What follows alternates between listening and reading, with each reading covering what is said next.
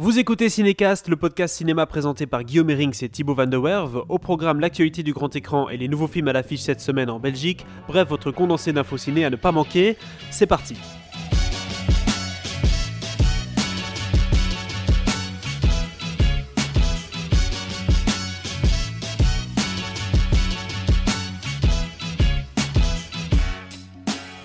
Bonjour à tous, vous écoutez Cinécast saison 2 épisode 10. Je suis toujours en compagnie de Thibaut Van der Werve. Salut Thibaut. Salut Guillaume. Et cette fois-ci, on est en compagnie de quelqu'un, ça fait, euh, ça fait du bien. Ça fait un petit temps qu'on était un peu à deux, hein, tous les deux. C'est pas que je t'aime pas, hein, mais c'est qu'on se voit vraiment tous les jours, donc euh, presque. Tous les jours, Presque, tous les presque. jours. On ne se manque pas en tout cas. Je pense Et- qu'une fois par semaine, c'est pas tous les jours. Donc on a fait appel à, à Eric, Eric Vakunsem, euh, qu'on avait déjà eu l'occasion d'avoir, je pense, même cette saison, et, et pas mal de fois aussi la saison précédente. Notre collègue de Synopsis, on peut dire ça comme ça. hein. Oui, oui, on peut dire ça comme On ça. peut dire ça Euh, comme ça. Salut Guillaume, salut Thibaut. Tu vas bien, Eric? Ouais, très bien. T'as passé une bonne journée? Formidable, vu, formidable. t'as vu de bons films? Que des bons films. On va en Ah. parler d'ailleurs, que de très bons films. Que du lourd. Oui, Des trucs qui dépotent. Mais, tout euh, à fait, tout à du fait. très très lourd.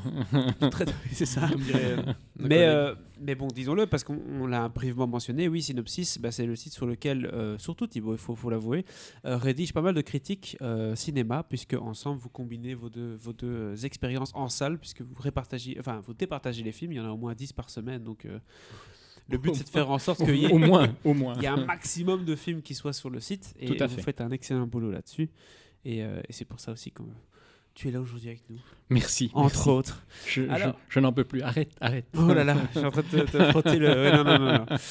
Aujourd'hui, on va parler de plusieurs films, euh, de trois. Hein, on va pas parler de tout. On va juste à la fin peut-être parcourir les différents films. Si Eric, tu en as vu plus, bah, n'hésite pas à, donner un petit mot euh, sur, sur ton, ton ressenti par rapport à ces films. Mais on va se concentrer principalement sur The Wife qui est un film, alors vous, vous n'êtes pas venu pour lui, hein, je le sais bien, il y, a- il y a un autre film dans le programme cette semaine. Il y a également Suspiria, qui est le remake du film de 1977, si je ne me trompe pas.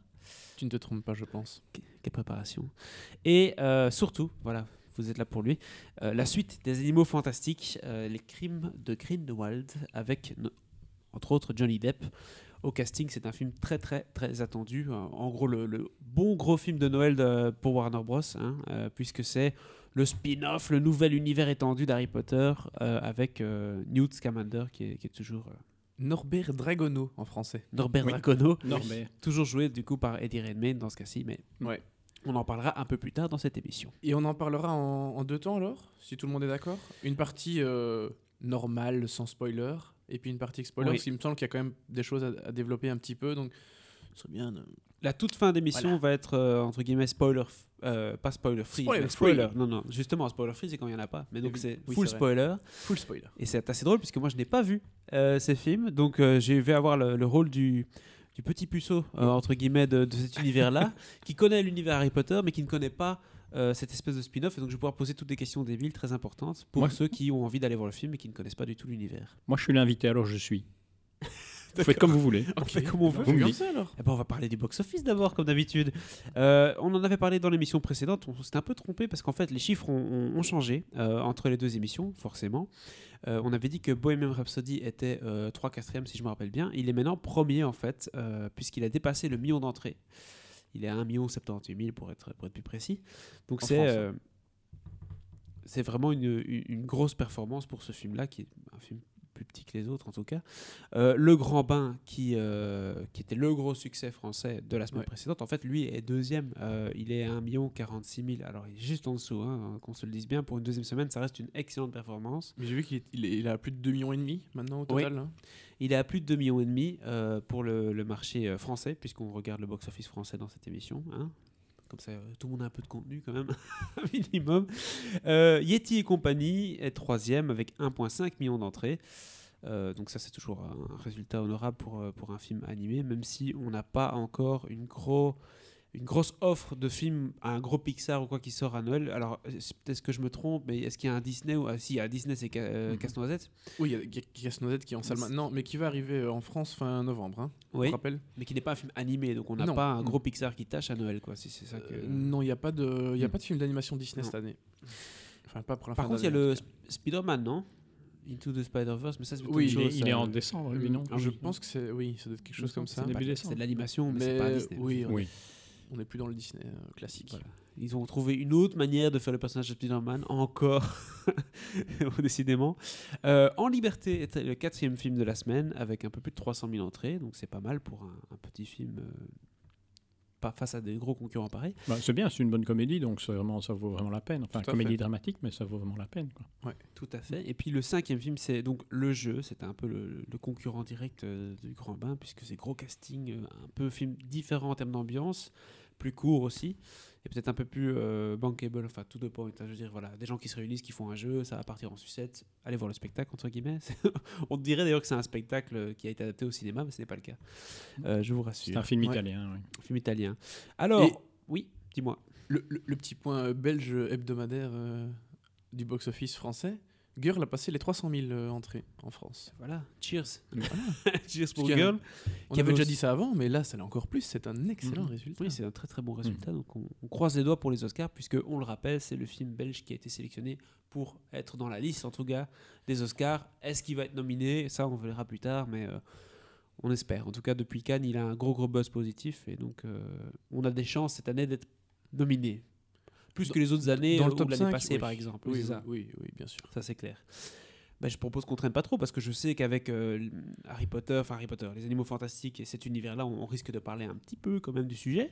Et, et Suspiria aussi, à mon avis. Et C'est peut-être plus euh, la cam d'Eric, à mon avis. hein. Ouais, Aussi, plus. donc moi, mais j'ai bon, parlé, euh, beaucoup au que c'est- début. C'est ta jeunesse, le film de Suspiria.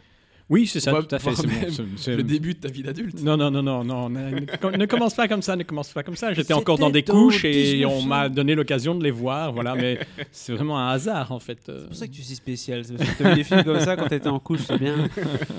C'est bien, moi j'ai vu Scream quand j'avais genre euh, 10 ans et euh, ah, j'ai plus voulu voir un film d'horreur depuis. Donc euh, pourtant c'est pas si dingue un Scream parce que je l'ai revu, non. je me suis dit bon. Enfin, si, si, c'est très bien. Oui, mais euh, tu vois, c'est pas c'est pas le, le pire truc bah, traumatisant. une fois que tu as qu'on- vu un peu de film, euh, oui, Oui, c'est ça. Tu te rends vite Je, compte. je que- suis étonné que Thibaut n'ait pas dit que quand j'ai vu Scream, euh, j'étais grand-père déjà. Mais enfin bon, sans doute il n'a pas voulu me forcer un peu. Non, mais euh. je, je- je n'ai que du respect pour des acteurs ayant euh, tourné, entre autres, dans euh, l'arrivée en guerre, euh, l'arrivée du train en guerre de la Ciotat, Ouais. donc euh, dont je fais partie évidemment. voilà, Bien sûr.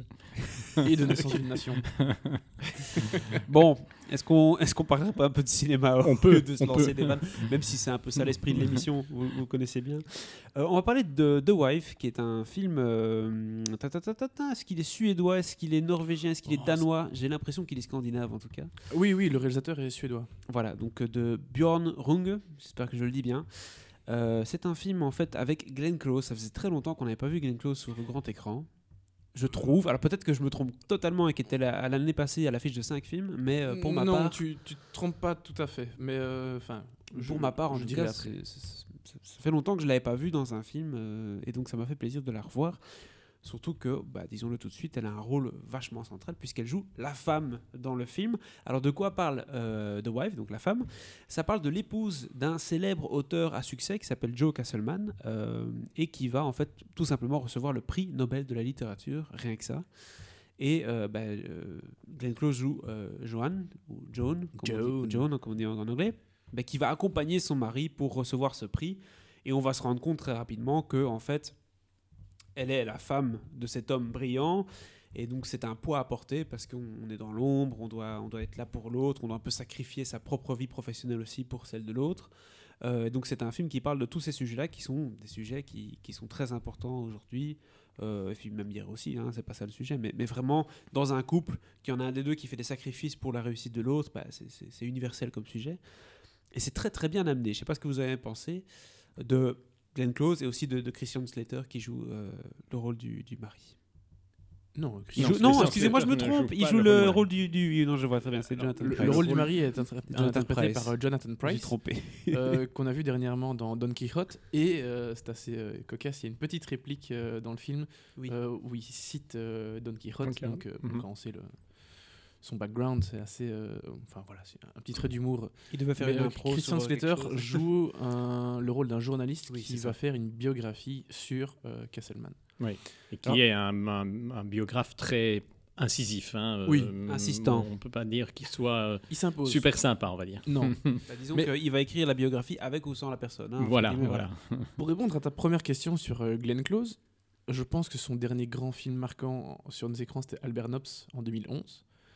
Même si on l'a vu dans d'autres choses depuis, notamment Les Gardiens de la Galaxie, elle avait un petit rôle. Enfin, Nova Prime, euh, c'était pas, Mhm. pas un rôle énorme, euh, un petit rôle d'importance quand même. Et Seven Sisters, ce sont les derniers films qui sont sortis au cinéma chez nous. Il y en a eu deux autres, euh, mais qui sont passés uniquement au bif. euh, The Last Girl, avec euh, With All, the- All the Gifts, avec Gemma Arterton. Et cette année, Cooked House, une adaptation de d'Agatha Christie.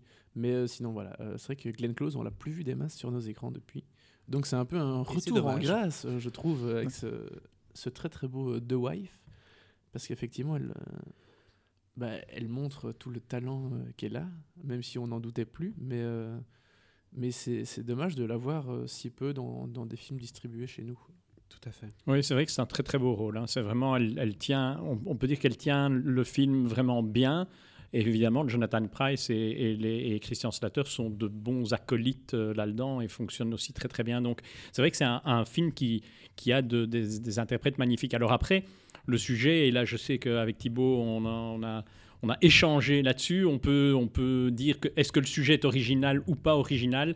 C'est vrai qu'on a déjà vu ça, mais moi j'ai quand même été un peu surpris par la, la tournure et la façon dont il l'amenait. Je trouvais que là, il y avait l'originalité dans la façon de l'amener, hein, amener le, Oui. le, le, le- le- le côté thriller, parce qu'il y a un côté thriller quand même. Il y a un côté thriller. En fait, là où je trouve que c'est pas très original, alors ça va amener des spoilers entre guillemets, c'est vraiment dans le fond de l'histoire, ce qui se déroule euh, et qui, qui est le, le, le fil rouge principal en fait. Euh, Mm. C'est le, le- qui est l'auteur, enfin la place de l'auteur de, de cette œuvre. Mhm. Je ne vais pas développer plus, euh, développer plus pardon, pour euh, ne pas euh, indiquer quelconque information sur le film en lui-même. C'est trop tard. Tu Mais viens de le faire, non, tu viens de le faire. Non, c'est bon, tu viens de le faire. ça, Stop, stop. ça, pas tant que ça. On sait que c'est Christian Slater. Oh, zut, je l'ai dit. Mince. mais, euh, mais non, parce qu'en fait, effectivement, là, je trouve où, où, par contre, où c'est un peu plus original, c'est que le film ne va pas exactement là où je pensais qu'il irait, Mm. c'est-à-dire montrer cette femme euh, dans l'ombre de son mari, etc. Après 10-15 minutes, je me suis dit, ah non, en fait, c'est peut-être pas euh, que là, euh, que dans cette direction-là que le film va. Effectivement, il ne va pas que vers, euh, que vers ça, Mhm. il tend vers d'autres choses aussi, très intéressantes et très bien amenées, effectivement. Et c'est peut-être là où est plus l'originalité, c'est dans la façon de raconter les choses. Ce qui m'a beaucoup plu, c'est que, en fait, c'est au moment où euh, son mari a la plus grande reconnaissance possible dans son milieu qu'elle décide de mettre un terme à leur couple, ou en tout cas qu'elle elle sent vraiment qu'elle est au bout et qu'elle ne peut plus supporter son mari. C'est comme si elle avait aidé son mari toute sa vie à avoir un objectif en tête, en disant on va atteindre cet objectif ensemble et je vais t'aider à l'atteindre, mais une fois qu'on l'a atteint, je te dois plus rien. quoi. Et c'est un peu cette sensation-là qu'on a dans le film de dire la, la personne est au bout, elle va faire cet effort encore une fois, elle va aller à Stockholm avec lui, mais elle a aucune envie de faire tous ces trucs de diplomatie et de dire bonjour à tout le monde et de aller faire du shopping avec les femmes des gagnants. Parce qu'il montre aussi beaucoup ça, hein, ce côté très euh, bureau, enfin, allez, euh, aristocratique, euh, où c'est que des mecs, hein, des mecs de, de- de 60 ans, euh, che- cheveux dégarnis, et qui sont là avec leurs gros costumes et qui. Voilà, c'est un truc, ça pue un peu le, le mérite et le privilège, etc. Et donc c'est clair qu'elle n'en peut plus de voir ça, elle est un peu spectatrice de cet univers-là, et, et ses enfants, qui justement sont un miroir de ça, de la nouvelle génération, où son fils veut la reconnaissance de son père, euh, veut, a plus de sensibilité peut-être que ce- son père, et ne veut pas être assimilé à ce monde-là, Mhm. et sa fille qui, elle, bah, voilà, elle a sa vie, elle est en retrait, et il y a plusieurs scènes comme ça assez marquantes, où euh, par exemple ils sont dans l'hôtel, et sa fille accouche euh, du- de leurs petits, leurs petits-enfants, Ouais. et ils ne sont pas là pour, pour voir l'accouchement, enfin en tout cas pour voir le petit-enfant, et ils, ils sont là en train de s'extasier au téléphone à l'autre bout de la terre pour quelque chose qui ils ne sont pas là pour un grand moment. Alors oui, il y a un grand moment parce que tu gagnes un prix Nobel, mais il y a aussi un grand moment familial et ils ont fait le choix du prix Nobel. Et donc il y a toujours eu le choix de la carrière plutôt que le choix de la famille. Et ça, c'est quelque chose qui, elle se rend compte là-bas, elle se dit, euh, je peux plus quoi. Mais c'était c'est- pour moi l'élément clé. C'est ça qui est intéressant d'ailleurs dans le film, c'est que, et c'est pour ça que quand je disais thriller, je pense qu'effectivement il y a une grosse part de thriller, c'est que euh, c'est un film qui brouille les pistes. En fait, le, le- quand, quand on voit Jonathan Price, c'est quand même, et ça on dévoile rien, euh, c'est très, très facile à, à dire, euh, c'est quand même un personnage imbuvable. Je veux dire, en tant que mari, c'est un- c'est quelqu'un d'assez imbuvable. Il n'est il est pas, très- il est pas très gentil avec elle, euh, il, hein, il la trompe, enfin bon, c'est pas extraordinaire. Comme, pas, on peut pas dire que c'est le, le mari idéal. Et donc, c'est vrai qu'en partant sur cette piste-là, on, on- on se dit ce couple doit éclater, quoi. Et, et c'est vrai que on se rend compte, on va se rendre compte au fur et à mesure que mais il y a plein de raisons pour lesquelles ce couple va, risque d'éclater, on va Ouais. dire, ça c'est clair. Mais disons que, ce, et ça je trouve que c'est une des parties les plus intéressantes du film, c'est que ce couple a, a pris un style de vie extrêmement particulier où euh, chacun a un rôle précis à jouer dans cette vie de couple et cette vie euh, professionnelle qui va euh, fonctionner pendant des années et puis à un moment, alors que le contrat est clair depuis le début, ben c'est stop. C'est un peu ce que tu disais tout à l'heure en disant voilà un objectif à, par- à- à atteindre et puis voilà une fois que tu l'as atteint euh, c'est terminé. Mais du coup je trouve que cette, cette, euh, cette- ce style de vie assez particulier amène euh, pas mal de questions et de, de, de pistes euh, dans, que le, le- le film amène en fait et qui, qui sont exploitées notamment par le journaliste, etc. Et je trouve que c'est vraiment toute cette, euh, tout ce travail autour de, de la, la structure euh, familiale qui est le point fort du film. Oui, et qui est original, parce qu'on parlait d'originalité tout à l'heure. Ça, c'est vraiment original. Il y a vraiment. euh, Cette Euh, structure, cette cette structure-là, euh, particulièrement, oui. Et le journaliste amène ce côté, euh, permet de faire avancer un peu le récit et, et d'amener ce côté peut-être thriller qu'on peut avoir dans le film, puisqu'il met un peu en question le passé, il essaie un peu de creuser pour voir où a été le problème, ou euh, qu'est-ce qu'il y a de mauvais derrière ce couple. Et donc c'est ça qui. Mais peut- qu'est-ce qui est caché? Oui, Parce que ça. leur vie publique est extrêmement claire Ouais. euh, et, et c'est normal. Mais cette, euh, cette, cette, cette vie publique qui cache autre chose, évidemment.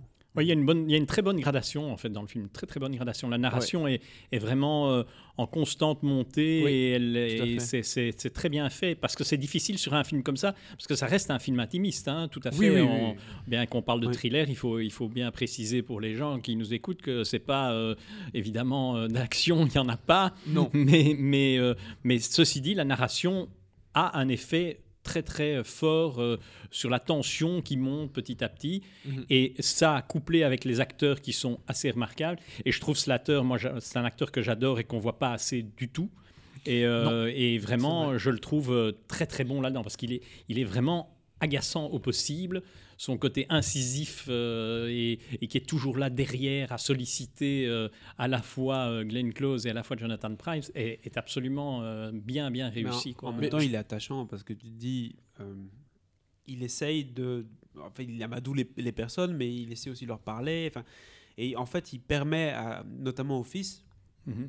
D'exprimer des choses qu'il ne peut pas exprimer dans le lien familial et donc c'est un peu un psy entre guillemets bah, journaliste c'est souvent Ouais. un peu une forme de psy parce qu'il va, il va plonger dans la, la vie de quelqu'un bon forcément c'est pour écrire un bouquin et se faire de la thune mais euh, dans, dans ce film-ci il aide en tout cas à ce que les personnages se révèlent quoi tout Oui, simplement oui, c'est Ouais, le catalyseur, oui, tout à fait. Et c'est bien amené. Mais je trouve que pour revenir sur euh, Christian Slater euh, particulièrement, effectivement, il est assez rare. Je sais pas c'est quoi exactement ses derniers films, même s'il me semble que la dernière fois que je l'ai vu personnellement, c'était dans euh, le film argentin El Presidente, qui avait aussi Ah oui, vrai, il qui était- aussi ouais. titré La Cordillera Mhm. et The Summit en anglais. Mhm. Alors quel est le titre euh, officiel, je ne sais plus.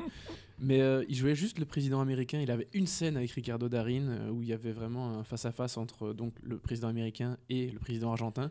C'était génial comme scène. Il était fantastique dedans et c'est tout. Et on le voyait plus euh, du film. Ouais. Et je pense qu'il fait un peu euh, beaucoup ça à mon avis ces dernières années. C'est des, des petits rôles qui, qui, sont, qui ont peu de temps de présence à l'écran, mais qui ont Qui euh, une importance. Ouais. quand même parfois capitale dans les films. Et, et je trouve que c'est un acteur qui joue extrêmement bien, avec beaucoup de, avec pas mal de subtilité.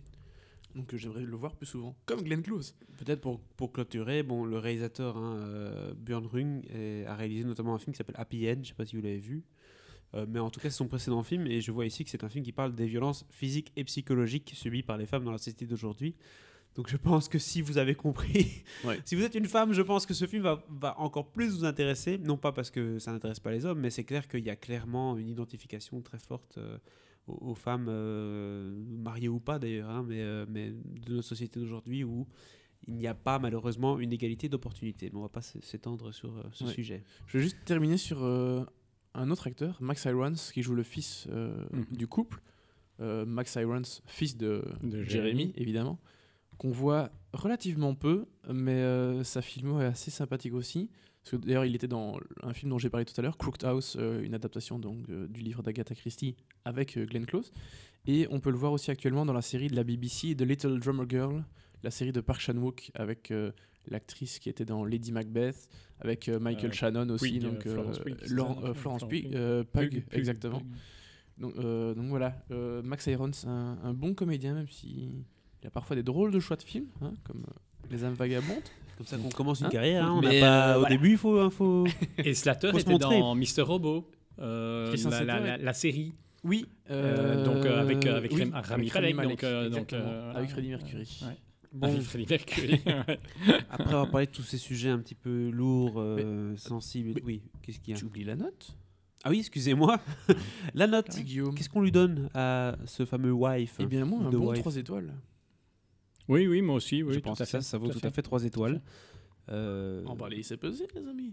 Voilà. voilà. Même si, pour moi, il y a juste une note qui, qui, qui me fait un peu mal, c'est que Hmm. je trouve qu'ils n'auraient pas spécialement dû euh, partir dans une direction. Je vais pas la dire parce que ce serait spoiler le film, mais c'était pas nécessaire. Ah, Voilà. Ah ouais. ah oui, mais donc, donc tu, tu parles du, du sujet principal du film, en fait. Non, mais c'est En fait, t'aurais aurais en voulu fait- faire un autre film, c'est ça mais Non, mais à, la fin, à la fin, ce sujet-là est beaucoup plus mis en avant. Ouais. Pendant Ah, tout le reste oui. du film, il était un peu en fond. Et là, il est à la fin, Et il est très insisté.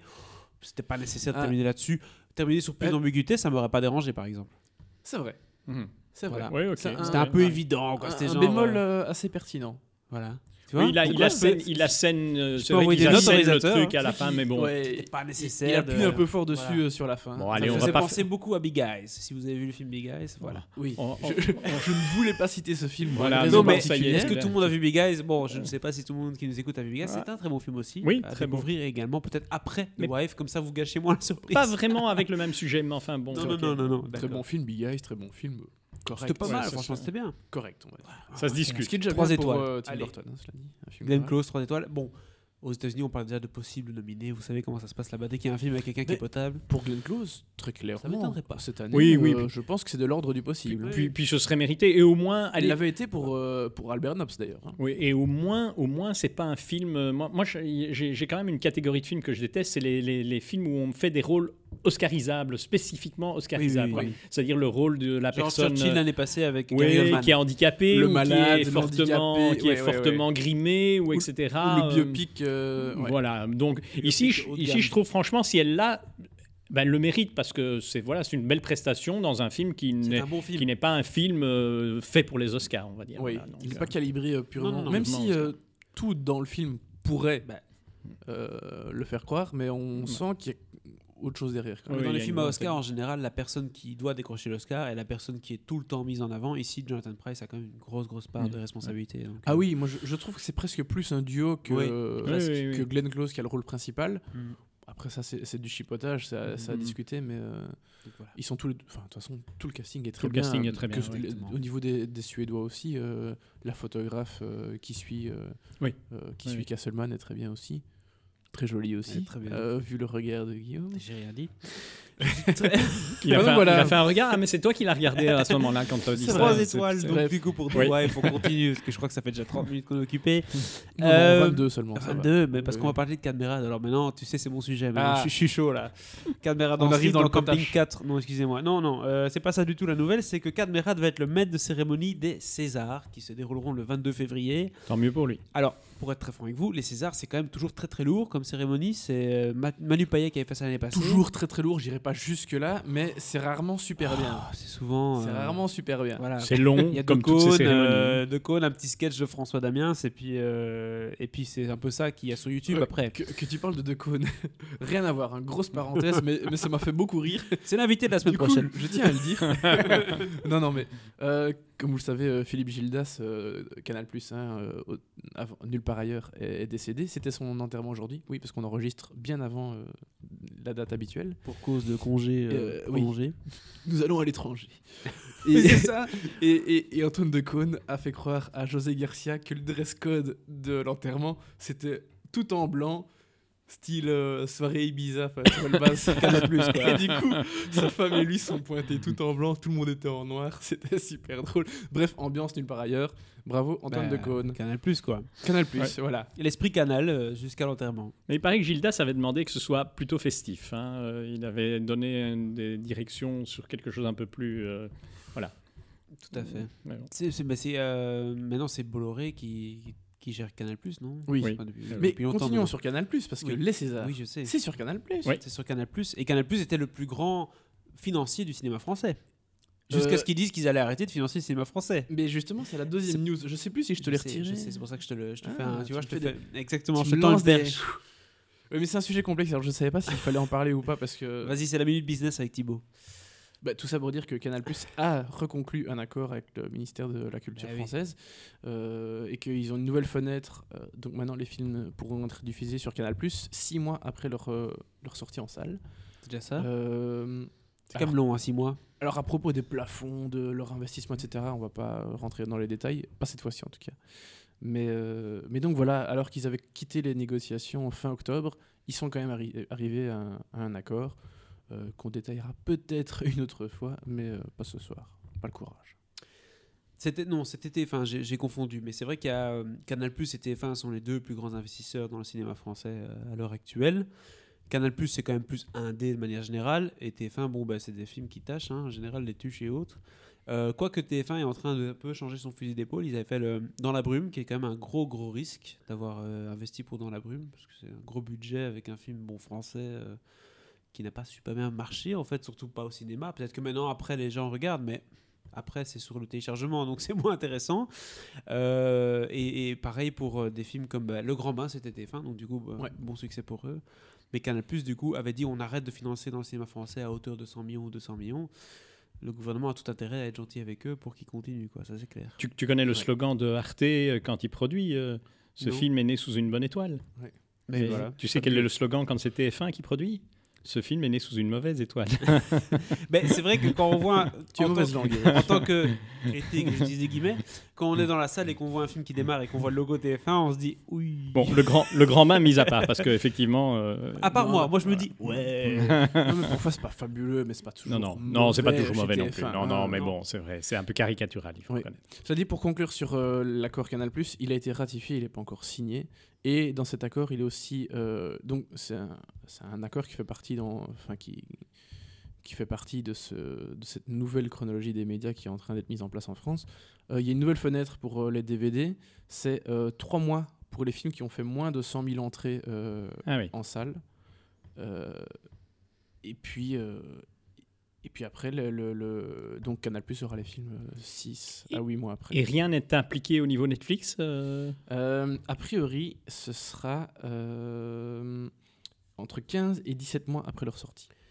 Oh, Pour ce faire qui est oui. mieux que les. euh, C'est mieux que les 18? 3 ans, 36, c'était Euh, 36. 36, il me oui, semble, pardon. c'était Ah oui, 36. 36, ouais, 36 oui, 3, ans, 3 ans, tout à fait. Trois ans, oui. Donc c'est quand même beaucoup mieux. C'est mieux, mieux. mais c'est pas suffisant. encore C'est suffisant. pas suffisant. Non. non. Mais euh, on reviendra sur Netflix euh, une autre fois. Bah, Ouais. Surtout à l'heure où aujourd'hui, 6 mois, c'est la date de sortie du Blu-ray. quoi. Donc Ouais. euh, j'ai envie Ouais. de dire, si je veux vraiment Mhm. voir le film, j'attends pas qu'il soit sur Canal, je vais acheter le Blu-ray. Mhm. Oui. Donc Mhm. l'avantage pour eux est pas dingue non plus. Quoi. Ouais. Bon. Mais du coup, on Sur a... ce, nous ne sommes pas les gérants de Canal+, nous ne pouvons pas négocier à leur place. Non. Mais sur ce, nous n'avons rien dit sur. euh, sur CAD, du coup. Mais oui, Cadmerat. On a dit CAD, on a dit les Oui, Césars. mais les maîtres de mais on n'a pas, cérémonie. on Mais pas on- dit qu'il allait les présenter ici on l'a Mais si, maître de Mais si, si, il a Ah, dit tout dit de suite. de ah oui, cérémonie, oui, oui. c'est- Non, mais il faut écouter. Pardon. Hein. J- j- Tu es là J'écoute, j'écoute, mais on tergiverse tellement. Peut-être que Thibaut, peut-être que Thibaut est ailleurs, qu'il est dans une école euh, de ballet quelque part en Allemagne, Ah, euh, oula. à avoir des cauchemars ou avoir des choses terrifiantes sur la compagnie. Non, attends. nanana. Enfin, tu sais. Le euh, lien est absolument Mais- incroyable. Dingue, Du hein. coup, euh, mon cher Guillaume, as-tu fait tes devoirs ou pas? Est-ce que j'ai vu Suspiria numéro 1 L'original de Je, Dario Argento. je t'ai dit avant l'émission, tu es en train de me mettre dans le spotlight, Ah, c'est pas pardon. gentil. Ah, non, merde. je n'ai pas vu Suspiria Non, numéro je- 1. je- J'avais entendu pour l'autre film que je t'avais demandé de regarder. Mais... Ah non, j'ai vu The Wife, c'est déjà pas mal.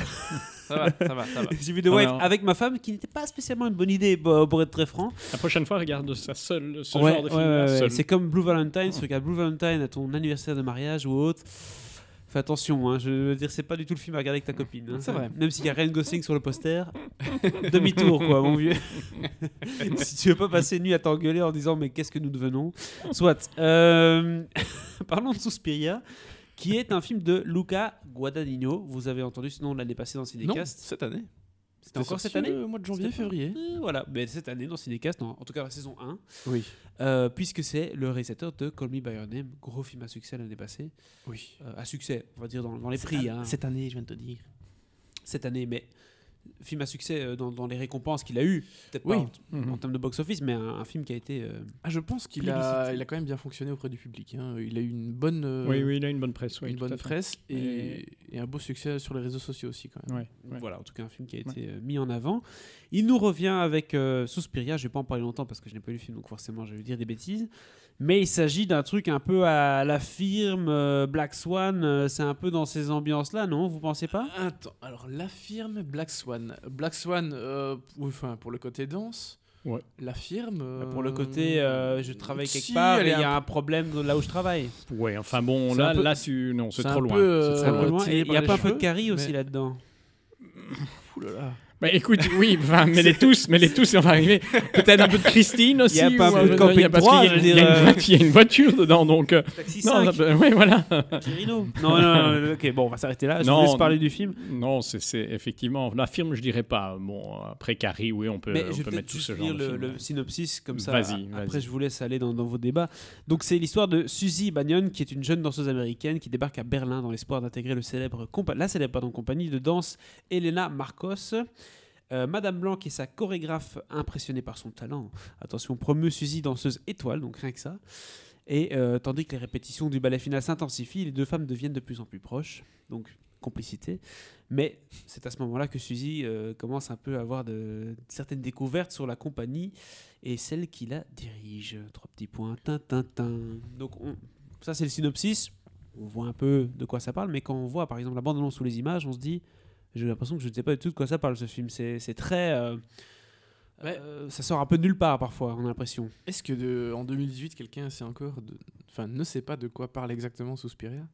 Enfin, Beaucoup Bah, de ceux gens, qui sont amateurs. peut-être. Ouais, ceux, qui, ceux qui sont pas amateurs de, de, de C'est ce genre-là, ils- mais bon, ceux qui sont amateurs l'ont moins vu trois fois, quatre fois. Euh, quel genre parlons-nous justement parce ça, que ça a bien bien vieilli. il y a des gens qui disent épouvante, d'autres qui disent horreur, d'autres qui disent thriller. Non, non, mais c'est, vraiment un genre, c'est vraiment un genre à part qui est, qui est le, le, le Le giallo, giallo. hein, qui est un genre euh, italien, qui est en fait un genre euh, entre le mystère, le suspense, l'horreur, le thriller. Donc c'est Très gothique. c'est toute une série de choses. Et effectivement, ça met en, en- en image euh, le, toute cette, euh, tout ce- tous ces mystères et ces thrillers d'une certaine façon, qui est une façon un peu euh, kitsch, je dirais, de nos jours, ou gothique. Ça dépend comment on le voit, parce que gothique, je pense que c'est un peu plus noir.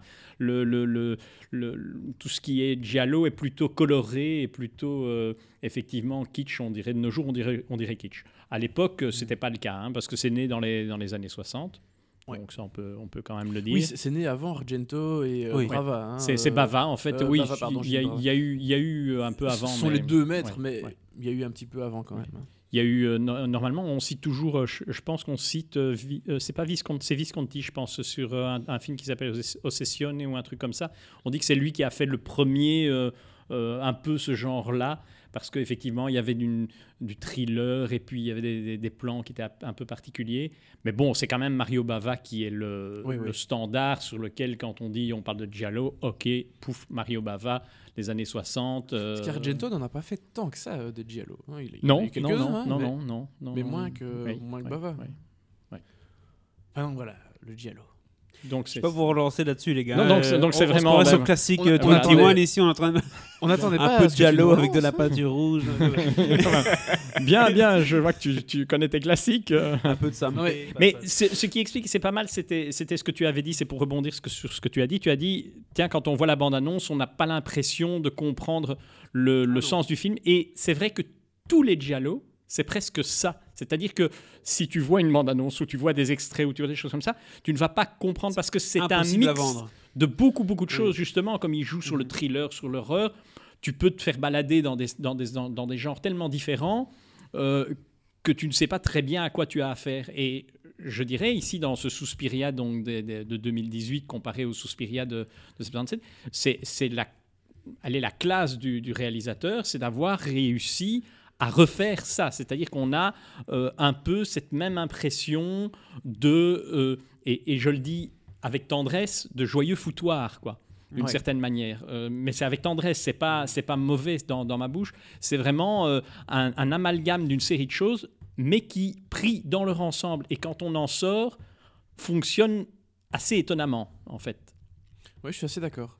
C'est vrai que c'est. euh, c'est très particulier. Enfin, le giallo de manière générale est, est très particulier. Et ici, Guadagnino s'en sort assez bien, je trouve, parce qu'il a réussi à se détacher. Alors c'est assez paradoxal ce que je vais dire, enfin c'est même très paradoxal. Il a réussi quand même à beaucoup se détacher de l'œuvre euh, Mhm. d'Argento, tout en euh, en y étant assez fidèle. Alors il, il- il s'en détache par exemple en, en donnant beaucoup plus de contexte historique, notamment au récit. Euh, le film se déroule en Allemagne. Euh, après, euh, après la Seconde Guerre, il donne beaucoup d'importance euh, à ce qui s'est passé, notamment dans les camps. Il donne de l'importance aux juifs. Il donne, il donne de l'importance vraiment à beaucoup de choses qui n'étaient quasiment pas présentes dans le, le- le film d'Argento, mais qui ici font sens, notamment au travers du, perso- du personnage d'un d'un psychologue et euh, de l'histoire de, de l'école aussi euh, de danse dans, le, dans, dans laquelle euh, se déroule l'histoire. Donc ça, je trouve que c'est un, un très bon point. Il respecte aussi évidemment complètement le genre en tant que tel. euh, le giallo, il est assez généreux en hémoglobine. Ça pourrait être mieux, mais c'est ça fait le job. hein. Ça reste un film, je vais pas dire grand public, mais ça doit être un film qui, est qui, qui doit être accessible quand même relativement facilement euh, euh, au public. Donc, pouvez pas en faire des caisses non plus. Mais c'est un film qui a une très très belle esthétique, qui est très Ouais. travaillée. Il y a de superbes chorégraphies de danse euh, qui, sont, euh, qui ont été chorégraphiées par, euh, je ne sais plus le prénom du monsieur, c'est Jallet son nom de famille, un chorégraphe fran- franco-belge ou, ou belgo-suisse, je ne sais plus exactement. En tout cas, belgo quelque chose. Tant que c'est pas Kamel Wally, on est. on est- Ce n'est pas Kamel Wally. Mais non, non, il y a un très très bon, euh, un très très beau travail là-dessus. Donc globalement, il est, il est, il est assez- il s'est quand même assez éloigné tout en restant proche. Et il est, il s'est éloigné aussi de, de, de Suspiria l'original parce que l'histoire de Suspiria est la première histoire d'une trilogie chez Argento. Euh, Il y a eu euh, Inferno ensuite et euh, le troisième m'échappe. Le troisième, c'est un film qui est paru beaucoup plus tard, ouais, qui a été en plus tardif, 2000, qui est Mysterio Rosso attends, je quelque chose comme ça. Mais Ouais. du coup, chez Argento, c'est une trilogie. Ici, il reprend quasiment. Enfin, C'était Mother of Tears. Ah oui, oui, Mother of ça, Tears, c'est ça. Il reprend les éléments en fait de cette trilogie pour un film. Mhm. Ce qui fait que le film est plus long. Il fait 2h20, 2h30, quelque chose comme ça. C'est Dario donc- Argento, pour être. euh, Non, non, ça n'a rien à voir. Euh, il y a Inferno, en effet. J'ai confondu avec quelqu'un. Oui. Euh, parce que je suis sur le site, n'est-ce pas? Euh, nanana. Oui, donc Et troisième mère. Inferno et. La troisième mère? Oui, c'est ça. 2007 Oui, Oui, euh, oui, oui, oui. Troisième mère, c'est c'est ça. Mother of Tears, mais c'est la troisième mère. Et donc, c'est- réalisé par Dario. Argento Oui, pour ce oui, coup. voilà. Mais Parce ça aurait que pu être Dario Argento tout court, c'est pas mal non plus. C'est une histoire de Suspiria. Est-ce qu'on peut le dire ou pas? C'est une histoire de sorcière. Oui, c'est une histoire de sorcière, euh, effectivement, de possession. alors, le, de- le- le de- film, Oui, oui. c'est pas Harry Potter, hein, mais euh, mais il y a, y a quelque chose de une espèce de mythologie de sorcière derrière tout ça. Ouais. Et Les trois mères. les trois mères, exactement. Et donc Mhm. les trois mères étaient dans la trilogie chez Argento. Ici, c'est en un film. Donc c'est pour ça que euh, je disais qu'il était quand même assez fidèle, tout en s'en détachant, vu que l'histoire en tant que telle est euh, assez fidèle à l'original, mais elle inclut beaucoup d'autres éléments qui n'étaient pas dans ce film-là. Donc c'est pour ça qu'il y a un espèce de, de mix entre fidèle et, Mhm. et, et originalité, voire pas fidèle, mais je trouve que l'équilibre est assez réussi. Oui, et, et- et tu disais, tu parlais des, des- des scènes de des chorégraphiées, des scènes de danse. Elles sont très très bien réussies. Et ce que je trouve moi remarquable, c'est l'introduction, comment il a introduit euh, l'horreur à l'intérieur des scènes de danse. Oui, oui. Il, y a, il, y a, il y a des, il, il en fait, je dirais, si je me rappelle bien, tu vas, me- tu vas me dire, mais je crois qu'il y a trois ou quatre scènes de danse euh, Plus ou moins, principales, on va dire, euh, dans, dans l'ensemble, ou trois peut-être. En tout cas, j'ai le souvenir de trois qui Ouais. m'ont marqué. Et, euh, et- dans les trois fois, il, s'arrange pour euh, introduire de l'horreur, euh, mais avec beaucoup de talent, c'est-à-dire en, Mhm. en le- en- en donnant quelque chose de différent à chaque fois. Je pense à une Et- scène, je pense que c'est la deuxième scène principale de, de danse, où elle, elle- elle danse avec des espèces de rubans, me Ouais, semble-t-il, ouais. et il se passe quelque chose euh, dans une autre pièce Ouais, au même moment qui est euh, lié dans la, au, au niveau de la gestuelle notamment. C'est superbement bien très, filmé très bien et, fait, et surtout très bien monté. c'est quand même le plus important. Ça peut être très bien filmé, si c'est pas bien monté, ça fonctionne pas. Et ici, ça fonctionne très bien. Et ça fonctionne aussi grâce à la musique, notamment celle de, de Tom York, qui est le leader de Radiohead. Mhm. Alors autant son comparse euh, Johnny Greenwood, qui est le guitariste, a fait plein de BO, notamment toutes celles de, de, Thomas, de Paul Thomas Anderson, entre Mhm. autres, et de Lynn Ramsey. Ici, Tom York, c'est sa première bande originale en tant que compositeur. Et alors autant parfois tu as l'impression d'entendre du pur Radiohead, parfois tu as l'impression d'entendre complètement autre chose. Et du coup, cette musique va super bien avec la danse et avec ce qui a été filmé. Donc euh, franchement, je trouve que ça forme un très beau tout. Est-ce que c'est pas un peu du coup euh, contemplatif, euh, un petit peu euh, inaccessible comme film? Non, moi je dirais Inaccessible, non, non. pardon. Non, Non, non. non. non, je dirais pas du tout. Franchement, non.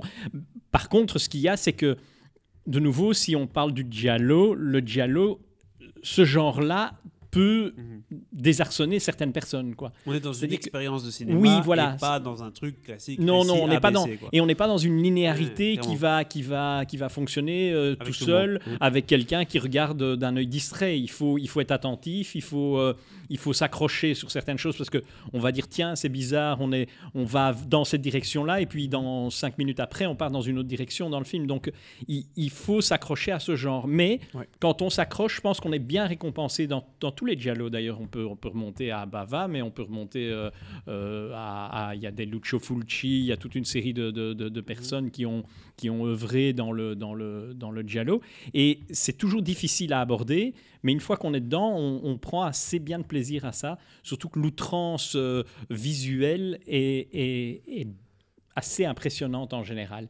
Et ici, ce que je trouve, comme disait très bien Thibaut, c'est, je trouve, il a réussi à faire une outrance visuelle, mais qui est moderne. Oui. C'est-à-dire qu'il ne s'est pas, il n'est pas retombé dans cette outrance visuelle qu'il y avait dans les années 60-70, qui aurait été un peu, je dirais, on l'aurait vu. bah, je pense que le public, euh, clairement, il aurait jamais Ça n'a pas marché quoi. avec le public de 2018, Voilà, quoi, voilà. ça c'est sûr.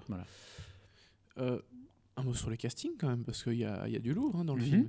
Alors, Qu'est-ce que m'é- tu appelles je- du lourd Je m'étonne moi-même en le disant, méchant. mais il y a, Tilda Swinton, elle est pas lourde. Hein. il y a Dakota Johnson qui a le rôle principal quand même, qui est assez fantastique, il faut le dire. Je trouve qu'elle est très très bien. Et j'ai pas l'habitude de dire beaucoup de choses euh, positives sur Dakota Johnson.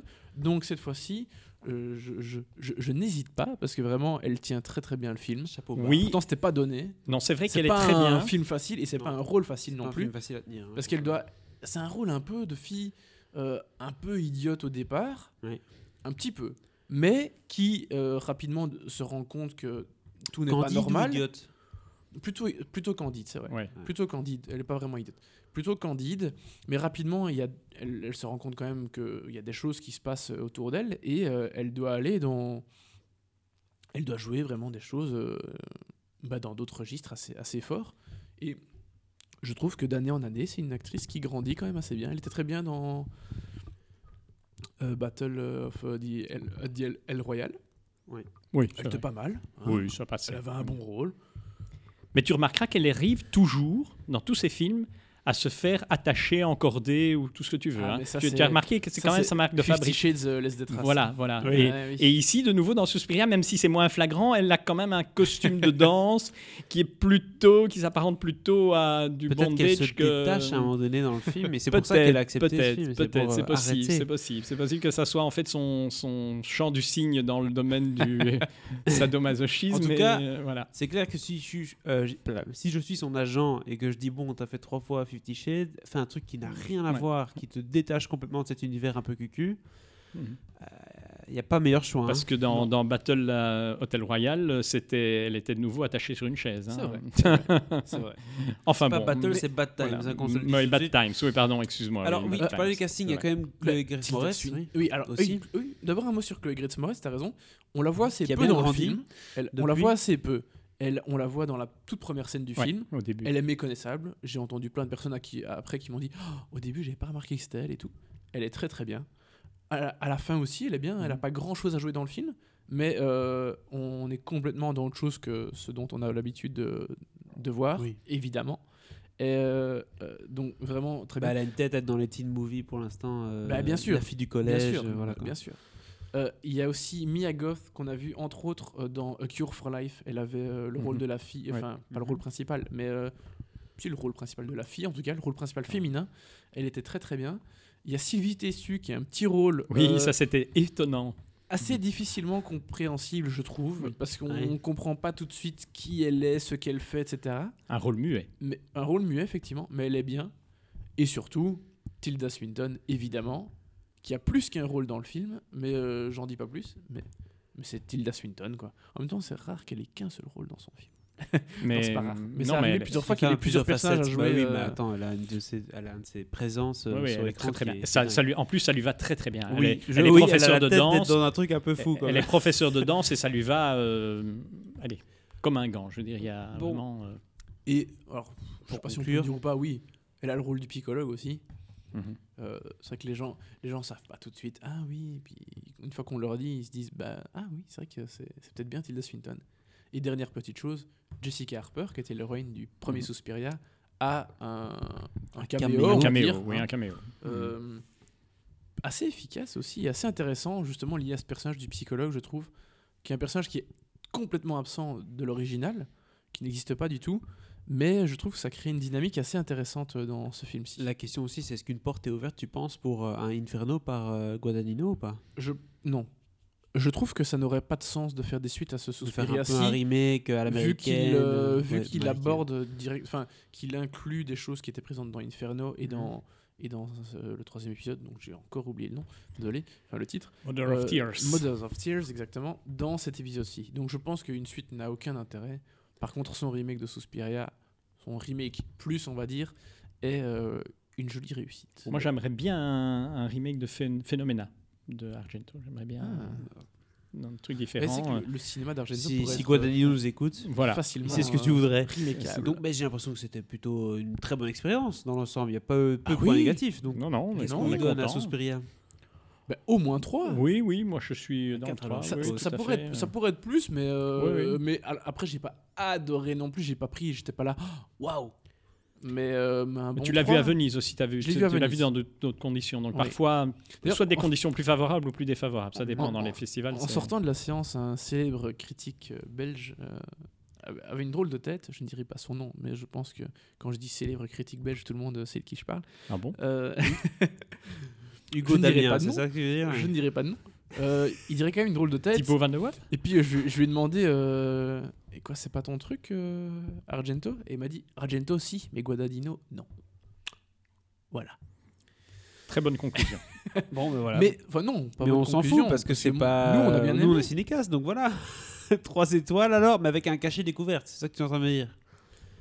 Oui. Bon, C'est caché curiosité parce que voilà, c'est Oui, 2h, oui. 2h25. Oui, film, oui, c'est mais alors, faut- il faut- 2h, 2h32, c'est plus 2h32, long que ça, il Oui, faut oui, cacher oui, oui. curiosité. Il faut encourager les gens à aller voir ce genre de cinéma parce Oui, que oui, c'est du cinéma de genre qui déjà n'est pas assez euh, représenté au cinéma ou en tout cas quand il l'est c'est pas toujours bien malheureusement Euh, donc euh, oui Pour ceux qui disent qu'au Et si cinéma, ça on donne, toujours la même chose.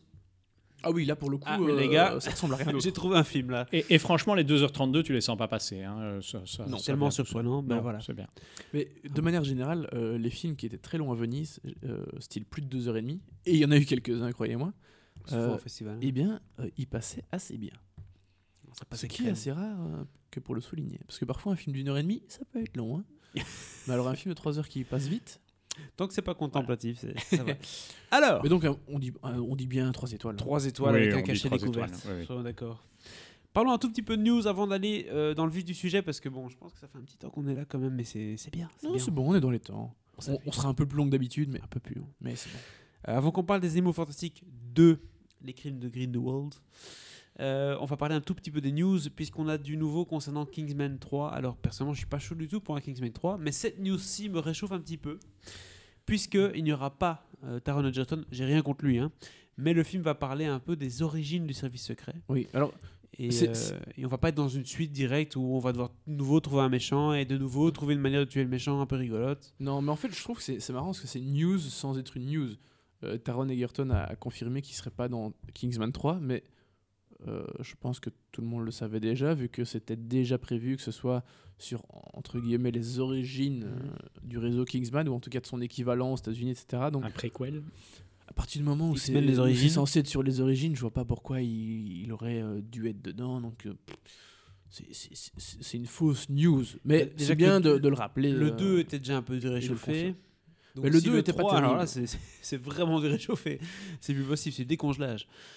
Moi, je dis pourquoi pas. En fait, un film sur les origines, quand tu, quand tu connais déjà une saga et tout, pourquoi pas Ça peut toujours fonctionner. De toute façon, ça peut pas être pire que le 2. Oui, non, parce que euh, moi, Kingsman, à part le premier qui m'avait vraiment emballé, euh, Ah, je pense Le que ça 2 emballe tout m'a- le monde presque. le 2 m'a Bah, C'était vraiment une belle déçu. surprise. Mais le problème, c'est que quand tu surprends les gens, euh, Oui, oui. c'est difficile de les re-surprendre. À part si tu changes complètement de direction et tu dis, oula, en fait, maintenant, c'est vraiment un film sérieux. Alors qu'avant, Ouais. c'était un film des gonades. Alors, amener un Mais, euh, 3 dans ce cadre-là, moi, je suis pas. Ouais. Je suis vraiment pas chaud du tout, mais bon. Mais est-ce que t'es chaud pour la suite? La suite, c'est quoi? C'est que Ah. les séries télé, tu vois les séries télé qui traînent, genre Oui. Walking Dead, tu Oui, vois, genre saison oui, 10 ou je sais pas quoi, eh ben on va les faire en film. Ouais, Ouais, ça c'est normal. ça, mais on fera logique. trois films Walking Dead avec Andrew Lincoln, l'acteur qui, euh, depuis longtemps, en tout cas, c'est une grosse rumeur qui va partir de la série pour des raisons X, Y, Z. Mais j'ai l'impression que. Alors, moi, je regarde plus depuis la saison 3, À mais j'ai l'impression qu'ils ont spoilé depuis un an qu'il serait pas dans il la mourir, suivante. il sera plus là. Attention, l'année prochaine, il est plus là. La vérité sur le départ d'Andrew Lincoln, ça fait genre 5 ans qu'on voit Mhm. ces articles. Mais non, c'est vraiment cette année que le personnage est, est parti. Euh, mais bon, s'il va faire trois films confirmés, trilogie Walking Dead. euh, pourquoi Oui, pas mais bon, ils feront, ils feront peut-être de la même manière que ce qu'ils ont fait pour euh, X-Files. hein. Tu sais, aussi, ils avaient aussi prévu trois films pour X-Files. hein. Et finalement, euh, ils en ont fait qu'un, quoi. Parce qu'il n'a pas, oui, il n'a pas marché. Donc, si c'est Franck Darabon qui fait le premier Walking Dead, je suis pas contre, mais je pense pas que ce sera le cas. Franck Darabon, il a quand même. À part euh, les comics, il n'a pas eu grand chose à dire pour euh, la série. Non, mais la saison Il a- 1 était, a- était alors, la je, je meilleure pense qu'il était, il était showrunner d'une saison, mais euh, il n'a pas été showrunner. Non, mais elle était hein. vraiment bien parce qu'il y avait un- dans la saison 1, c'était vraiment la saison où tu sentais les enjeux des personnages. Après, la saison 2, ça commence à devenir un peu le truc où euh, dans chaque épisode, il faut une scène un petit peu gore, sympathique, où un zombie se fait exploser la tête avec quelque chose. Mais encore, c'est très soft, hein, qu'on se met d'accord. Mais le, le focus de, de la série a changé à partir de la saison 2. On était plus dans du drama interne que euh, ce truc de survie un peu précaire qui était le- le- la première saison, je trouve. Je trouve. C'est vrai. Mais bon, moi je te dis, ça fait. euh, j'ai lâché après la saison 3, donc. Enfin, ou, non, pendant la saison 3. Donc vraiment, Walking Dead. euh, Oui, oui, c'est ça. Donc Mais en, en- en fait, si tu, si tu vois la, la- la BD de Kirkman, qui est quand même celui qui a adapté tout à l'écran pour la série, et qui l'a fait varier vraiment très fort par rapport à sa BD, en fait, la BD de Kirkman, elle traîne extrêmement en longueur aussi, parce que son thème, c'est simplement euh, les conflits entre humains oui, oui, et pas que les génère conflits. la- voilà. le problème des zombies. Et donc, on peut continuer cette série, on pourrait la continuer euh, ad Oui. vitam aeternam, parce qu'il n'y a pas de résolution réellement, le zombie n'étant là que pour euh, focaliser sur la- les problèmes entre humains, Bien purement. sûr, tant qu'il y aura des hommes, il y aura des problèmes. Voilà, et donc, et donc en gros, euh, oui, on peut continuer longtemps comme ça, et, et on peut faire des films avec ça aussi, oui. Par C'est- contre, un autre sujet qui est un peu plus chaud, c'est la fameuse série qui a été euh, de nombreuses fois récompensée comme étant la meilleure série de tous les temps, après Les Sopranos ou autres. T'emballes pas. Oui, après les Sopranos et The C'est Wire. ce que j'ai dit. Euh, Breaking Bad, qui est un film euh, en production. C'est le tournage démarre à la fin du mois. Alors, on sait qu'Aaron Paul jouera euh, dans le film et sans doute le rôle principal. Lui qui n'avait plus fait grand chose depuis Need for Speed, euh, je pense qu'il est très content de trouver du boulot. Est-ce que quelqu'un a vu le film Need for Speed? Mais non, mais bon, enfin, voilà, donc euh, le gars, il a touché 5 millions, mais maintenant il, maintenant il doit travailler parce qu'il y a un problème. Il a acheté une belle villa et ça se paye. Et donc il est très content de revenir dans l'esprit Breaking Bad, qu'on soit bien d'accord, avec Vince Gilligan qui est le créateur de la série qui va réaliser le film. Donc quand même, l'espoir n'est pas perdu. Euh, même si bon, c'était super Breaking Bad, est-ce que j'ai vraiment besoin d'explorer l'univers de Breaking Bad alors qu'il y a déjà Better Call Saul qui explore encore cet univers-là? Donc euh, c'est bon, pas besoin d'un Breaking Bad verse, quoi, hein, comme on dit euh, Mm. dans le monde du cinéma aujourd'hui. En série, j'ai vu que Netflix allait, euh, allait faire pas mal de séries animées, dont euh, Pacific Rim notamment. Trop. C'est surprenant, mais pourquoi pas? Pourquoi pas Je pense que l'univers est prêt à une série euh, animée. Pourquoi Mhm. Oui, oui, oui, c'est très Transformers, très. euh, oui, oui, bien sûr. Pourquoi pas Bah, disons que c'est en tout cas plus valable qu'un Breaking Bad ou Walking Dead, quoi, on va dire, hein, clairement. C'est Ou vrai. que Pacific Rim 2, j'ai j'ai pas vu, Oui. mais. euh, J'ai pas vu le 2. Moi, Mais, je l'ai euh, vu, moi, je l'ai vu. Ah. Et Bah, Très mauvais ou oui. Très mauvais. Nul, Même si moi je joue avec des Lego dans ma chambre, ce sera mieux. Oui. Euh, on parle tout de suite du dernier film de la semaine, mais qui aurait pu être le premier, qu'on se le dise. Oui, mais. J'ai- failli dire on termine, euh, enfin, on garde le meilleur pour la fin. Non, Pas non, forcément. non, parce qu'on a découvert d'autres choses avant. On a Oui. découvert The Wife, on a découvert Ouais, Suspiria, donc voilà, c'était très bien. Mais très franchement, on a découvert ce qu'il y avait de meilleur au début. Exactement. Par contre, on va parler du, bah, du plus bankable, c'est Les Animaux Fantastiques 2, Les Crimes de Grindelwald, qui est donc la suite de l'univers étendu du Harry Potter verse de Warner Bros. Parce que oui, ils ont bien compris qu'il fallait pas arrêter la saga tout de suite parce que Christopher Nolan ne fait plus des Batman, donc il faut que ça rentre. Euh, mais et en plus, J.K. Rowling est d'accord d'acheter deux trois vilains en plus, donc elle veut bien écrire des, rom- des, des- pas des romans, dans ce cas-ci des scénarios pour les films. Déjà, euh, j'ai hâte que vous me dites ce que vous en pensez de J.K. Rowling en tant que scénariste, parce que dans le premier, je sais que parfois c'était mitigé. Maintenant, j'ai envie de savoir, notamment en termes de dialogue.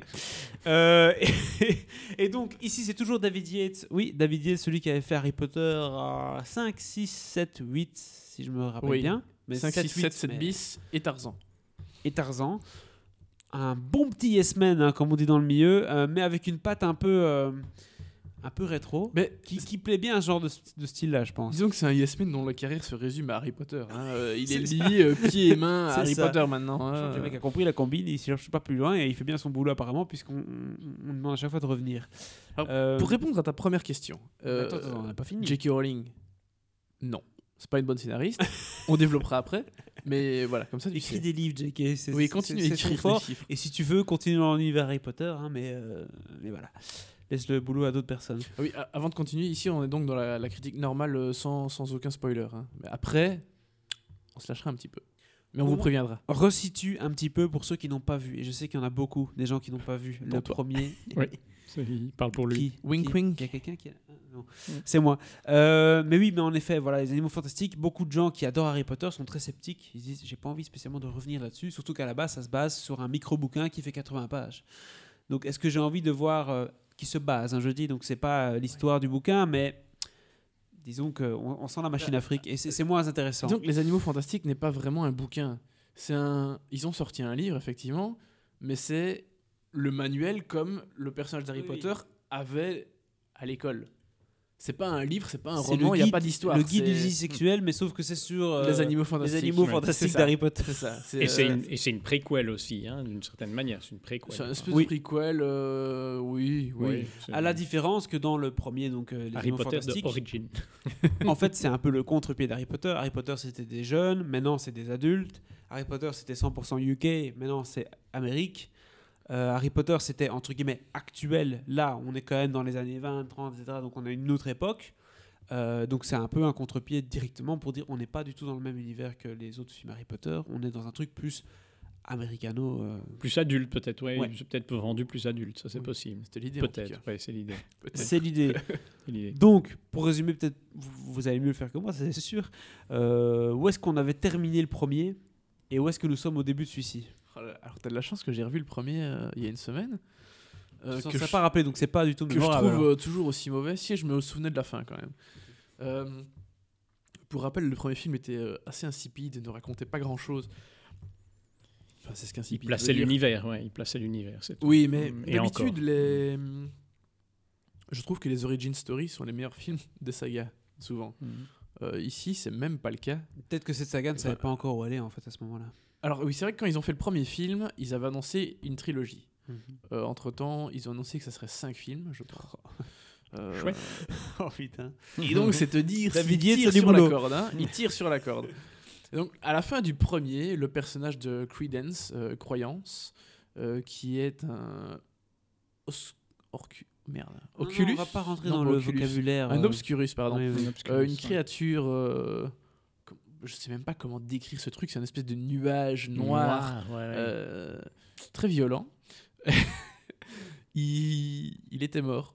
Il s'était fait avoir. Et le méchant Grindelwald, qui est donc un futur adversaire, pardon, un futur ennemi, mais qui était un, un ami d'enfance, voire non officiellement euh, un amour d'enfance d'Albus Dumbledore, euh, se faisait arrêter par le ministère de la magie américain.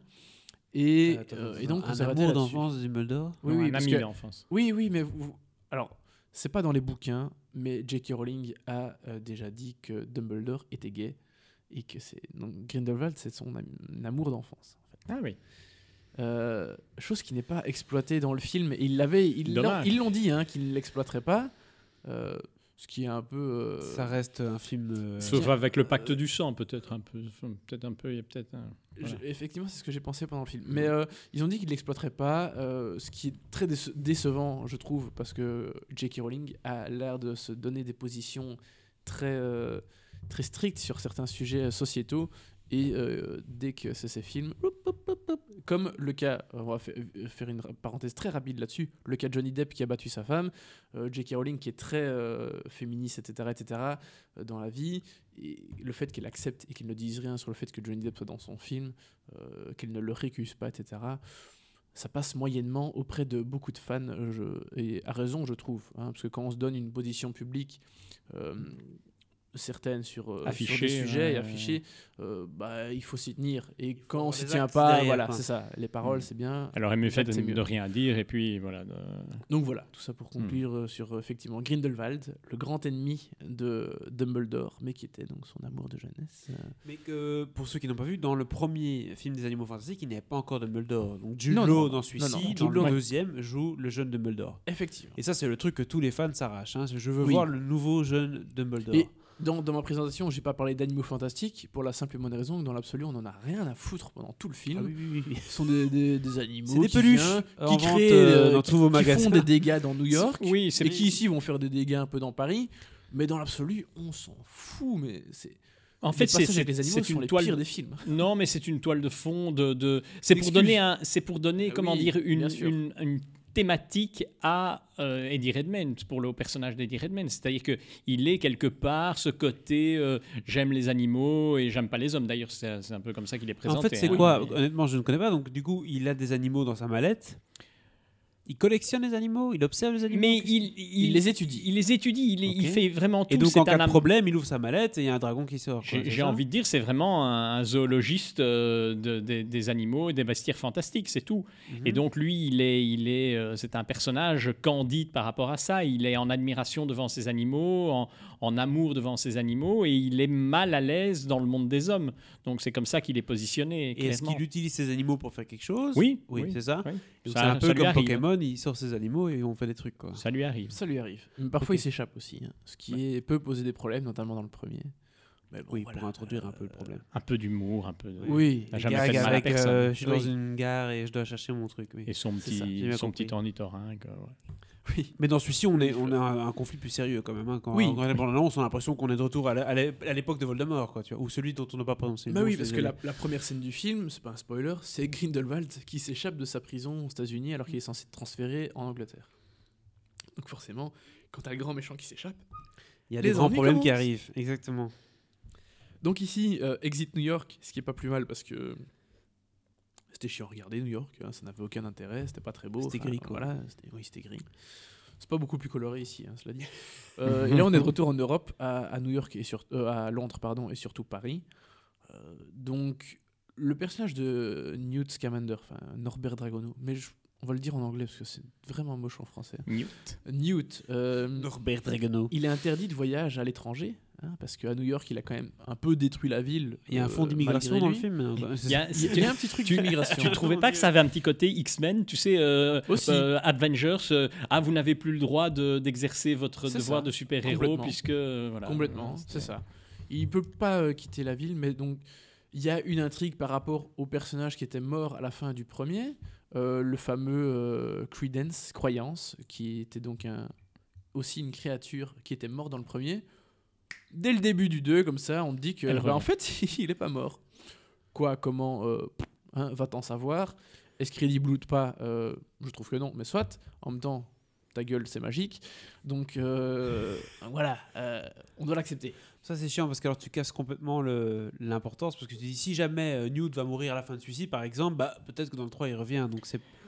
Oui, ben c'est le, le principe, c'est le principe inhérent de la magie, c'est-à-dire que tu peux imaginer tout ce que tu as envie d'imaginer. Donc si, mais quand Dumbledore si tombe de la envie de tour dans le 8, oui, oui. spoiler, 6. 6. Oui, mais. Oui. Tu connais pas tes classiques hein Ah, si, 6, oui, c'est 6. Dans le six, Bah, ouais, c'est. Oui, c'est dans le 6. Non, c'est pas dans le 5. Non, Non, c'est dans le 6, bah, le six. euh, tu te dis c'est fini, on va plus le Mhm, revoir après. mhm. Quoi, hein. Oui. Non, mais du coup, alors, tout le monde cherche ce- cette fameuse créature parce que c'est un enfant spécial. Euh, euh, pourquoi exactement euh, Va-t-en savoir aussi. Euh, mais donc, il peut être dangereux pour, euh, pour lui, pour la société, donc tout le monde le recherche. Tant euh, Grindelwald, qui s'est échappé, que le ministère de la Magie. donc voilà. Et à côté de ça, tu as plein de personnages. Tu as donc le personnage de Newt Scamander. qui lui, en gros, il veut juste s'occuper de ses créatures, voyager, et le reste, il en a rien à foutre. Il y a son frère qui est Aurore. Donc Aurore, c'est un peu les agents secrets du ministère de la magie.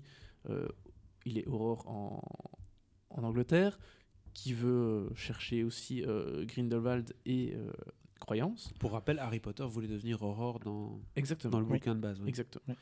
Euh, Il y a le personnage euh, du du moldu, euh, donc du non magique américain qu'on voyait dans le premier, le- Jacob. le petit gros moustachu Jacob, qui euh, était là dans le premier. C'était un- c'est un peu le Le comic relief, comme on dit le en comic anglais. relief, exactement, c'est ce que j'allais dire. Mhm. C'est le- un peu le comic relief qui sert strictement à rien. Alors, déjà dans le premier, avec euh, des grosses blagues un peu bénères, parce ouais, que moi, dans cette mais émission, le, le problème c'est que dans cet épisode-ci, il fait même pas rire.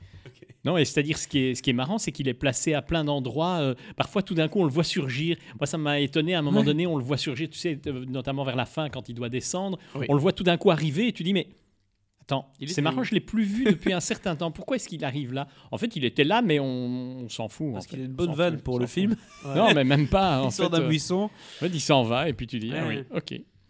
Voilà, donc tout le monde cherche euh, croyance, credence, euh, Et- et et il y a la menace Grindelwald. Et donc le film met je ne sais pas combien de temps à démarrer, c'est d'une lenteur, c'est hallucinant. Il se passe rien pendant facilement 45 minutes. Et je, je fais la question du fan qui avait la bande-annonce. Quand est-ce qu'ils vont un pot de ballard? Au début ou à la fin? Au milieu? Eh bien, tu poses ta question au bon moment parce que je pense que c'est après 45 minutes, une heure, plus ou moins. Ouais, Et c'est à partir de ce moment-là où le film démarre quand Ouais, même parce petit que peu. tu vois Poudlard, tu te dis, oh, le, le petit moment Bah, nostalgique. Je pense que ce côté nostalgique, Eric ne l'avait peut-être pas. Moi, je l'avais à fond. oui, bien sûr. Les gars débarquent à Poudlard. Ta- ta- ta- ta- ta- ta- T'as Dumbledore jeune, t'as McGonagall jeune, tu vois des gens qui jouent du Quidditch. Je trouve qu'il y a un petit peu trop de fanservice, mais euh. Bah, J'y reviendrai plus ça tard. vend bien le film, en tout cas, tu te dis, que- j'ai envie d'aller voir, du coup. Ouais, mais ils ont poussé le point à ce qui est un personnage important du premier film, Harry Potter. Un personnage lié à la pierre philosophale. J'ai si eu tu peur, je me dis, il y a. Harry Potter dans le film, Non, je me suis dit, mais non. Non, mais il y a- y, un personnage lié à la pierre philosophale. Je pense que ceux qui connaissent la pierre philosophale ont compris de qui Malfoy, je bien parlais. sûr, oui. Très drôle. Je- Très drôle. Voilà, Très je lance des fausses pistes. Euh, non, il y, a- il y a Nicolas Flamel qui est présent dans le film. Alors, on m'a dit qu'il était dans la bande-annonce aussi. Je pense qu'il est dans un personnage qui n'a aucun, Oui, on- mais strictement aucun Il intervient de nouveau à la fin, mais mon... il pourrait ne pas intervenir, ça ne changerait Et strictement rien. il a une, interaction avec le, le fameux personnage de, de Jacob, le moldu, qui est censé être drôle. Genre, il lui il serre la main, et il serre un peu la main de Flamel trop fort. En même temps, le gars a plus de 200 ans, et du coup, ça, ça lui fait un peu mal. Ah oui. Ah, Il est dans la Et bande-annonce. c'est- Il est dans la bande-annonce. Vous êtes Passage absolument pas Ah, drôle. Vous avez genre 855 ans Enfin, c'est un truc ouais, comme ça, un truc un c'est peu presque débile. ça. Oui. Mais c'est déjà pas drôle la première fois, mais ils le refont encore après. Donc bref, Ils incitent c'est bien triste, c'est triste. Donc un peu trop de fanservice, mais euh, même si ça fait plaisir de voir Poudlard, et, et- et heureusement le film se dynamise un peu plus à partir de ce moment-là. quoi. Mais, mais ceci dit, c'est très court le fan service, hein. c'est très très court. Parce que finalement, tu, tu as, c'est- c'est- par rapport à la longueur du film et autres, ça occupe une partie euh, oui et réduite, on non, va dire. oui et non, parce qu'il y a quand même beaucoup d'éléments euh, et de personnages qui sont présents dans l'univers d'Harry Potter qu'on voit ici. Comme euh, Oui, mais c'est vraiment des, cam- c'est vraiment Na- des apparitions. alors, Nagini, euh, Nagini, je sais jamais comment on dit, Ouais. le serpent de Voldemort Ouais. est présent dans ce film-ci. Ouais, ouais. Sous une forme humaine, qui est expliquée, justifiée dans le film. ouais, ouais. Bon, ça m'a pas dérangé plus que ça, mais c'était pas, c'était peut-être pas nécessaire. Mais Ouais. c'est peut-être un petit peu intéressant de voir comment Nagini est devenu Vous pensez Nagini. pas qu'il Mais- y a une volonté de la part des, des producteurs et même de J.K. Rowling de dire tiens, il a bien fonctionné le premier, mais si on, on rapproche encore un peu plus l'univers d'Harry Potter d'un point de vue visuel, d'un point de vue vraiment thématique, on va réussir à séduire ceux qui sont encore un peu sceptiques, comme moi. Mais en fait, si tu veux, le premier, moi j'avais eu le, même. Le, premier m'avait pas du tout convaincu. Je trouve le deuxième un peu meilleur que le premier. Mais moi, ce que j'avais noté dans le, premier, c'est que je disais tiens, c'est marrant, euh, on dirait un Harry Potter où on a speedé la partie euh, magie. Parce que c'est vrai, quand euh, je sais bien qu'il y avait beaucoup de gens qui adoraient Harry Potter, mais c'est vrai que la magie dans Harry Potter était relativement restreinte, on va dire, par rapport à. Par C'était rapport à- rare. à- C'était voilà, rare. c'était rare. Les moments C'était de bataille, des c'était à moments- la fin du film. voilà, chose, et puis hein. c'était des moments où on les amenait Ouais. euh, et puis on te montrait, on te distillait ça, euh, soit au début, soit. Mais c'était distillé. Ici, c'est pas du tout distillé. Ici, c'est. euh, allez, on y va. Magie, magie, quoi. magie, Ouais. magie, magie, tout le temps, euh, à tel point qu'effectivement, les effets spéciaux euh, saturent complètement le film. Ouais. Et, et on en discutait avant euh, l'émission à, avec Thibaut, c'est-à-dire que le gros problème, c'est que c'est un film qui n'a pas de rythme, ce deuxième opus, Mhm. le premier n'en parlons plus, mais le deuxième opus, il n'a pas de rythme, simplement parce qu'on croit, entre guillemets, euh, les producteurs, les réalisateurs, tout ce que tu veux, euh, peut-être J.K. Rowling dans son scénario, ont cru que les effets spéciaux allaient donner le rythme. Et en fait, ils ne donnent pas le rythme, ils saturent simplement l'histoire, mais ils Une donnent pas scène le de rythme. dialogue, une scène d'action, une scène de dialogue, une Donc- scène donc d'action. c'est vraiment, et c'est saturé d'effets spéciaux. Ouais. C'est vraiment une saturation qui n'a pas forcément de sens en plus. On t'en Mhm. met plein la vue, mais est-ce que ça apporte grand chose Bah non. Et c'est Oui. ça qui est dommage. Oui. Et ça, et ça manque, et, et- et par ailleurs, et on, on en parlait aussi du- de, de certains effets spéciaux qui sont remarquablement bien faits, en fait, ceux-là disparaissent au milieu du flux d'effets spéciaux qu'on a. Donc il n'y a pas Ouais. ce- cette notion, finalement, dans Harry Potter, on attendait ce moment où il y avait peut-être euh, effectivement un peu de magie, un peu d'effets spéciaux qui, a- qui allait arriver. Et ici, on ne l'attend pas, il est là, Il souffre- omniprésent. Le film Donc, souffre euh, un tout petit peu du syndrome Michael Bay. euh, pas assez d'histoire, trop d'effets spéciaux. on pourrait, on pourrait le voir comme Mais C'est ça. un des, un des syndromes. C'est mieux fait que L'autre étant qu'il y a trop de personnages et que du coup ils savent plus quoi en faire. On parlait du personnage de Jacob qui est sympathique au demeurant mais qui n'a aucune, euh, aucune utilité si ce n'est de créer une espèce de, de, de, de dualité avec euh, la, ma- la, la sorcière euh, qui est, euh, enfin, avec qui il est en couple, parce qu'il est en couple avec une sorcière. Il y a un petit quelque chose là-dessus, surtout à la fin du film, mais avant ça, pas grand-chose. Il y a des personnages qui sont intéressants, par contre, euh, il faut bien le dire. Les personnages féminins. Voilà. Euh, pas tous, mais te le certains. fais pas dire. Parce que le- la sorcière dont je parlais là maintenant, elle est pas très intéressante, malheureusement. Même s'il y a un tout petit peu d'intérêt à cette histoire, vraiment minime. Mais les personnages féminins dans l'ensemble sont plutôt bien, notamment celui de Letta Lestrange, euh, Lestrange, une ancêtre euh, de Béatrix, hein, aka euh, Helena Bonham Carter dans les Harry Potter. Elle, qui est un personnage vraiment très intéressant, je trouve, qui est assez bien, assez bien exploité, qui a une belle, qui était bien développé dans l'ensemble. Donc vraiment, c'est un, personnage qui se tient. Et, tant mieux. mais dans l'ensemble, il y a trop de personnages et tu sais plus où donner de la tête et, et parfois ça n'a plus aucun sens, quoi. Ah bon, que Donc c'est un peu du brouhaha ce film, j'ai l'impression. hein, C'est. euh, Oui, tu en sors un peu, tu sais, tu... c'est comme si on t'avait tapé dessus pendant un Oui. bon bout de temps. euh, été distrait parce que j'ai Euh, vu des images qui bougent. Et, des Et trucs qui- voilà, et tu, et tu te dis, bon, voilà, j'ai eu beaucoup, beaucoup d'effets spéciaux, j'en ai eu des Oui. bons, des moins bons. Est-ce que j'ai eu une vraie histoire derrière? Elle est, elle est très basique, très, Il y a pas de très, fin, très basique. hein. Non, hein, Le non, problème- non, il y a un bien autre sûr que après, non. mais- Non, il y a un climax dont on parlera Oui. dans la partie spoiler. Mais euh, le, le problème, c'est. Enfin, le problème. En fait, cette histoire tout tend vers le combat final entre Dumbledore et Grindelwald qui aura lieu très probablement dans le cinquième épisode. Euh, et du coup. euh, Non, non, ils vont faire une rencontre dans le 3, mais il y en a aucun des Oui, deux qui va gagner. peut-être puis- se croiser à un moment avant. aussi, mais, aussi, aussi. mais Comme dans Harry Potter 4 d'ailleurs. Mais tout tend vers ce combat et du coup ils doivent remplir avec de l'inutile parce que bon alors il faut quand même rappeler aussi il y a Grindelwald c'est le- le le- l'antagoniste du film Oui, c'est Darth Vader de l'univers. c'est euh, c'est le, le gars qui veut que les sorciers euh, se révèlent au monde entier il veut que tout le monde alors il dit qu'il a rien contre les, les personnages non magiques Mhm. mais il veut quand même qu'il y ait une domination euh, des sorciers. Pensez que Dumbledore avait un petit peu dans sa jeunesse, pour ceux qui sont familiers avec les, les romans euh, Harry Potter. Euh, il en est revenu euh, depuis, mais, euh, mais voilà, il y a, il y a ça. Et donc, l'antagoniste principal, je trouve que c'est quand. euh, Enfin, que c'est- ça devient intéressant quand même un petit peu dans ce film. Il y a des choses euh, qui sont pas dénuées d'intérêt, mais euh, étaler ça sur encore quatre films, enfin encore trois Ouais. maintenant. Euh, Avec des caméos et quoi. des stars en plus qui vont venir. Ça va être euh, laborieux. parce que s'il y a déjà Jude Law et Johnny Depp qui se rajoutent à celui-ci, dans le prochain, ils vont être obligés d'essayer de faire encore plus. Ouais. Ah, ils vont noyer le Je poisson suis- très fort. Je suis Oui. pas fan euh, de Jude Law d'habitude, mais tu le mentionnes, je trouve qu'il est plutôt bien dans le rôle de Dumbledore. Oui, ça lui va, ça lui va très bien. Et il a, il a un petit côté, Il a un côté un peu à la Dumbledore. quoi. il, a- il arrive à, il arrive à bien le faire passer. Mystérieux, Ouais. mais voilà. Voilà. ouais. Sérieux, enfin voilà. Je pense qu'on peut encore dire plein de choses sur le film, mais. Mais sans spoiler, on va s'arrêter là. On va s'arrêter là parce que Cinéca c'est une émission sans spoiler normalement, mais on avait Oui. dit en début d'émission qu'on allait un tout petit peu spoiler éventuellement. Donc est-ce qu'on fait une page spoiler? Oui, parce qu'on l'a dit. Oui, on va faire une page spoiler, mais je- si tu, on peut faire juste le récap des films de la semaine, comme ça ceux qui veulent s'arrêter là s'arrêtent là, et ceux qui veulent continuer avec les spoilers, euh, on continue après. Oui, on va juste faire des récaps de le- des films de la semaine avant de, de juste parler des 2-3 points qu'on va spoiler du film. Euh, donc, il y a Suspiria. Cette semaine, on en a parlé. Un bon 3 étoiles avec un cachet découverte. C'est le film de Luca Guadagnino euh, avec Dakota Johnson, Tilda Swinton, etc. qui était un remake du film euh, italien euh, de 1977, si je ne Oui. me trompe pas. Un homme pressé avec Fabrice, je le dis toujours, Luc- Lucchini. C'est bien. Ah, et Léla Becti, c'est un peu le, le petit duo, hein, on va dire. Léla Becti, l'année passée, elle était dans Le Brio avec. Euh, Hein? Non, elle était pas dans le brio. C'était pas elle dans Le Brio? Non, Ah non, c'était. Camélia Jordan, excuse-moi. Oui. Bah, donc c'est un peu le même genre de film, tu sais, avec un duo un peu. euh, un homme euh, dans le besoin avec une femme peut-être un peu de la cité, tout ça un peu, voilà, un, un truc un peu classique.